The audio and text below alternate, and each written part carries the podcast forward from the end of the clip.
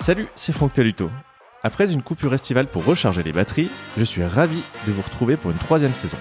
Et elle démarre fort puisque le premier invité n'est autre que Loïc Pirin, 470 matchs pro avec l'AS Saint-Etienne. Invité exceptionnel, dispositif exceptionnel, puisque ce sont 4 épisodes qui lui sont consacrés. Dessous de verre numéro 24, épisode 1, c'est parti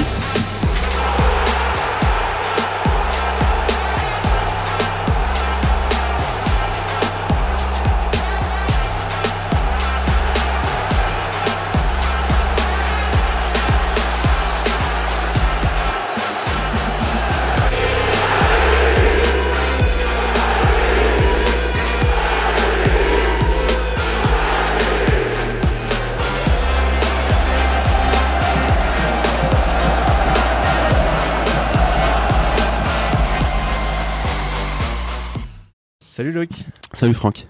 Merci d'avoir accepté euh, l'invitation. Alors, je voulais te proposer de, de, participer au podcast depuis un moment, mais je souhaitais aussi que tu aies quand même suffisamment de recul sur ton parcours, ce qui est le cas maintenant. Exceptionnellement, on va enregistrer quatre épisodes ensemble au lieu de deux, comme c'est le cas habituellement, et je te propose de démarrer par de l'actu. Alors, tu as publié sur euh, Instagram des photos du Mundialito de l'Alpe d'Huez euh, que tu as disputé fin août avec les anciens Verts, euh, dont Pascal Fainduno, qui a été un, mm. un des invités à, à, ce micro. Personnellement, c'est la première image que j'ai vue de toi à nouveau avec des crampons depuis la fin de ta carrière. Est-ce que tu les avais déjà rechaussés avant ou c'était une première? Alors je les, avais rech rechaussés une seule fois et c'était ici. Alors là on est au, Club 42 et euh, on a créé une académie depuis, euh, depuis l'année dernière au Club 42. Donc je les avais rechaussés une seule fois euh, pour faire un entraînement avec les, les adolescents là qui ont entre 13 et, 13 et 15 ans. Donc le Mondialito était seulement la deuxième fois où je rechaussais les, les crampons. Et j'ai eu mal pendant une bonne semaine après un peu de partout. On était évidemment loin de la Ligue 1, mais comment tu as vécu cette, euh, on va appeler ça cette compétition? Ouais, alors c'est plus de c'est plus de la compétition, même si quand on joue, on a toujours envie de, gagner. Mais moi, moi, je fais ce genre de choses pour passer un bon moment, surtout, et ça a permis aussi de revoir euh, des anciens joueurs hein, avec qui j'avais joué. Bon, on parlait de, Pascal, mais il y a aussi euh, Michael Pontal avec qui euh, avec qui j'avais joué. Voilà, et puis j'ai trouvé que c'était c'était sympa, c'était c'était convivial.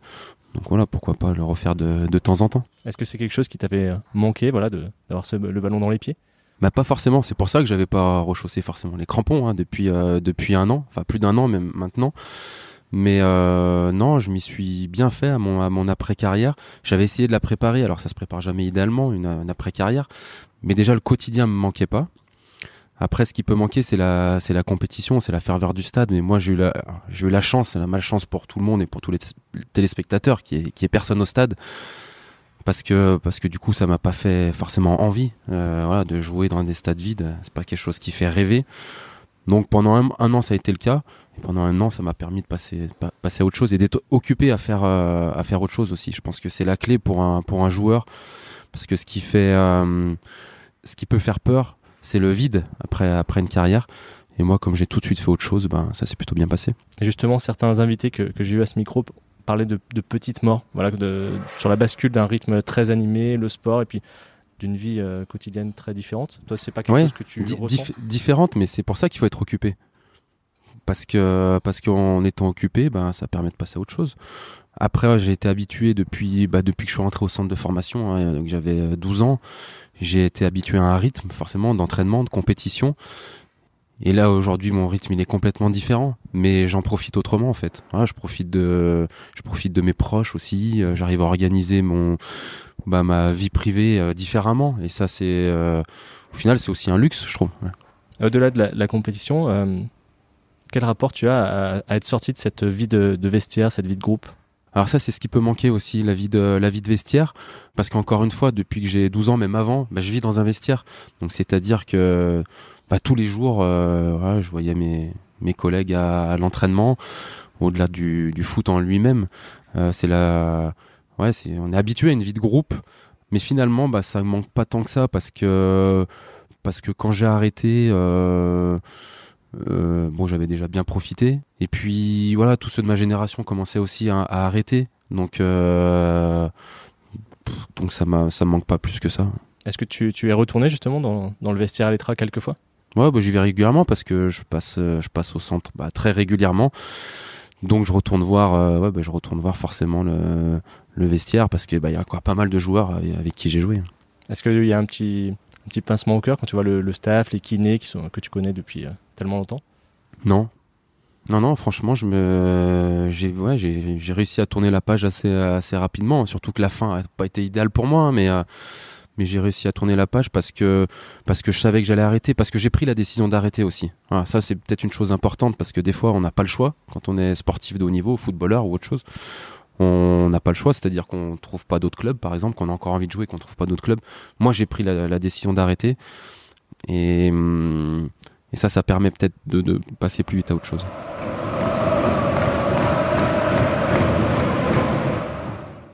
On y reviendra, mais euh, autre question d'ac- d'actu. Cet été, donc Léo Messi a signé au, au PSG.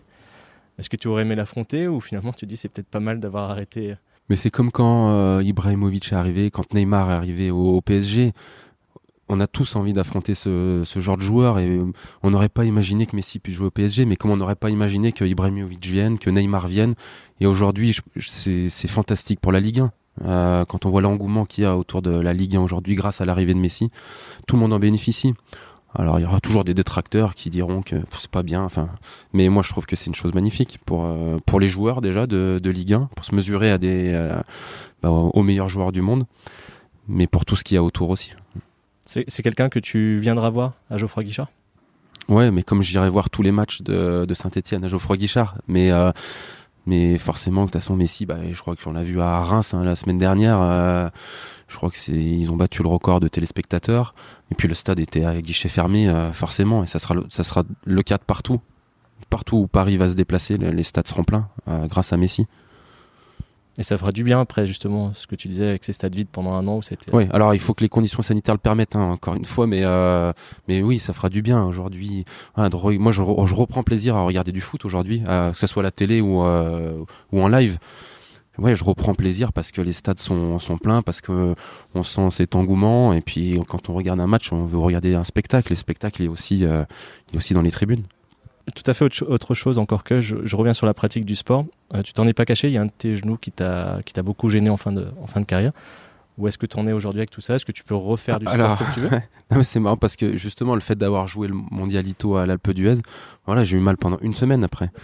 Donc euh, ça aussi, ça me conforte dans l'idée d'avoir arrêté de jouer. Euh, c'est un genou oui qui m'a qui m'a gêné, qui, qui me gênait déjà depuis quelques années. Hein.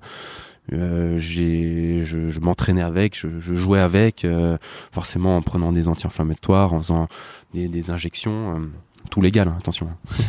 Euh, mais ça aussi, ça, bah, ça a joué dans ma décision d'arrêter cette douleur genou. En fait, il y a eu plein de, plein de petites choses, mais ça, cette douleur, oui, c'est ça, ça a joué. Et euh, du coup, bah, si j'arrive à faire du sport aujourd'hui, je fais surtout du vélo, du vélo parce que c'est le moins traumatisant. Vélo de route, VTT Ouais, les deux, ouais, les deux. J'ai toujours aimé faire du sport hein, euh, et, euh, et le vélo, j'en faisais des fois pendant l'intersaison parce que ça permet aussi de se préparer Mhm. et ça permet de changer un peu. Et là, oui, je, ouais, je me suis mis, je me suis mis au vélo. Au vélo. Tu as commencé par l'athlé, je crois, euh, Exactement. ouais. enfant. Mm. Tu as fait quelques courses aussi, des 10 km, des choses comme ça. Est-ce que c'est encore possible ça ou ça J'ai fait compliqué un seul 10 km, c'était pareil, c'était lors d'une préparation, c'était les 10 km de Saint-Just-Saint-Rambert, je crois. Euh, mais quand j'étais petit, oui, je faisais, je faisais pas mal d'athlétisme. Alors c'était surtout des crosses à l'époque, hein, quand t'es quand t'es jeune. Euh, j'aimerais, j'ai- j'aimerais pouvoir euh, essayer de faire un 10 km, mais euh, j'arrive à courir, mais bon, ah, je- quand je cours 40 minutes, ouais, ça, ça suffit. C'est quand même traumatisant la, la course, donc j'essaie de m'y remettre un petit peu, mais je vais y aller tout doucement, et puis on verra si c'est possible de, de refaire pourquoi pas une course, parce que ça pourrait me plaire. Pour toi, le, sport, c'est un, une envie, un besoin? Ouais, c'est un, un besoin. Ça permet aussi de s'entretenir. J'ai été habitué à faire du sport tous les, euh, tous les jours pendant, pendant des années. Et puis ça permet, ouais, c'est un échappatoire aussi. hein. quand on fait du sport, on pense pas, on pense pas à autre chose.